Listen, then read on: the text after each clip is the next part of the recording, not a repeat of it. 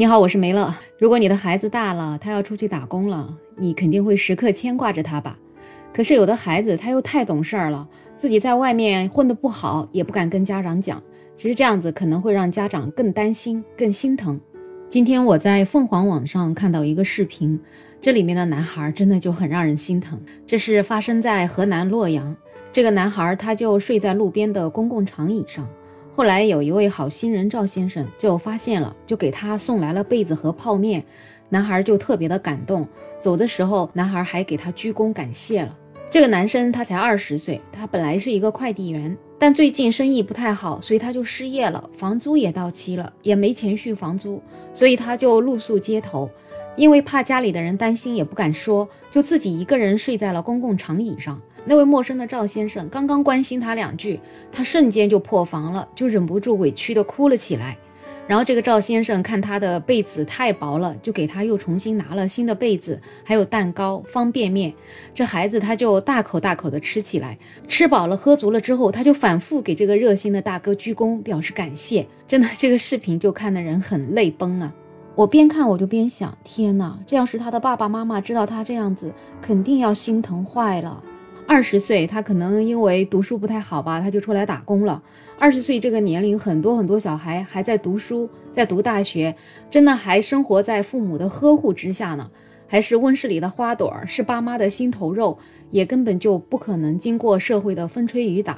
而这个孩子，他二十岁，他就已经这么懂事，也能吃苦，都这样了，他还不愿意让自己的爸妈知道自己的事情。报喜不报忧，我真的好想他能早点找到工作，然后最好是能够包吃包住的，这样子他就不用再睡在马路边了。有网友说，风餐露宿中有一颗能吃苦却又倔强的心，但是一碗热汤，一句关心的话，又瞬间破防了，真是泪如雨下。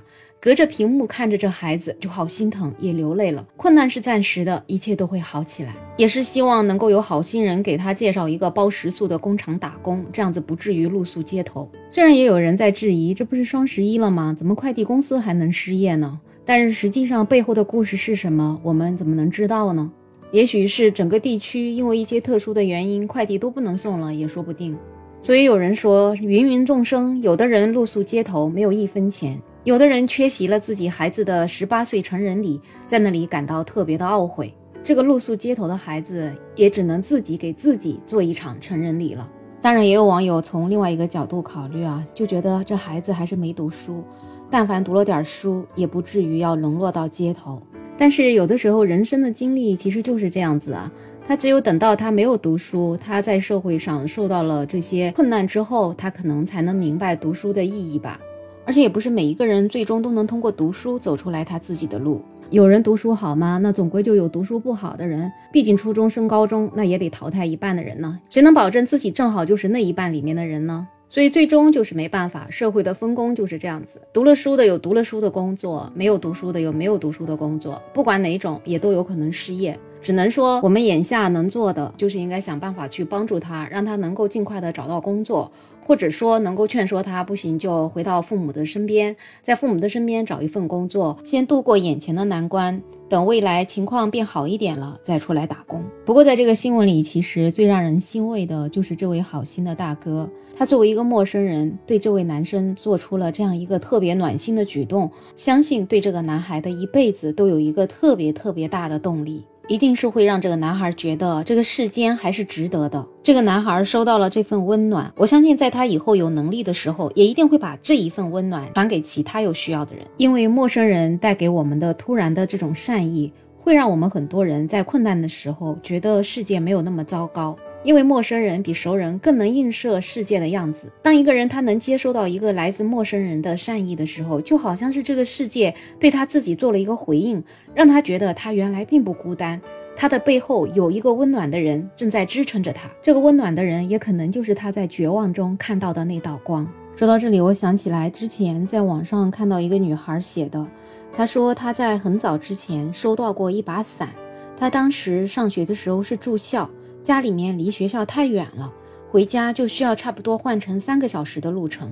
有一天天太晚，他的心情也很糟糕，因为他希望他的家人来接他，但是他们却没有来。然后他的手机也没电了，就还好坐上了最后一班公交车。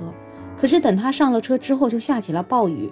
等到他要下车了，那个雨就更大了，外面也是电闪雷鸣。那乡下的公交车就随叫随停，那个路口只有他一个人下车。他下了车之后，还要走很长很长的一段路才能到家。当时那个公交车的司机叔叔就问他有没有带伞，他说没有。那司机就直接给了他一把伞，他说不用了，没事儿，因为他觉得很害怕麻烦别人。那那个司机就说没关系的，是一个客人留在车上的。然后车上的很多叔叔阿姨都坚定的要让他拿着，他当时就特别的惊讶，然后他就谢谢了司机，就接过了伞下了车。他说那一天风特别特别的大，伞都被吹飞了，全身都湿透了。可是他还是很开心。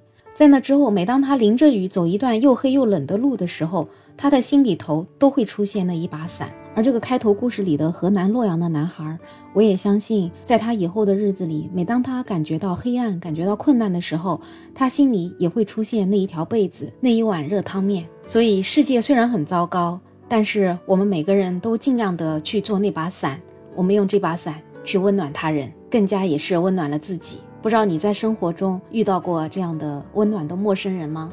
或者说你自己就是一个温暖的陌生人吗？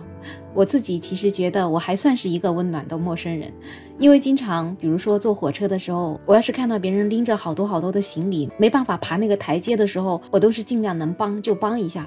对我来讲，其实是举手之劳，我都不需要他感谢我，因为我觉得我做这样的事情，我自己就很快乐。你有什么样的好故事，也欢迎在评论区留言。最后，也欢迎订阅、点赞、收藏我的专辑。没有想法，想加入听友群，也可以加没有想法的拼音，再加上二零二零。我是梅乐，我们下期再见。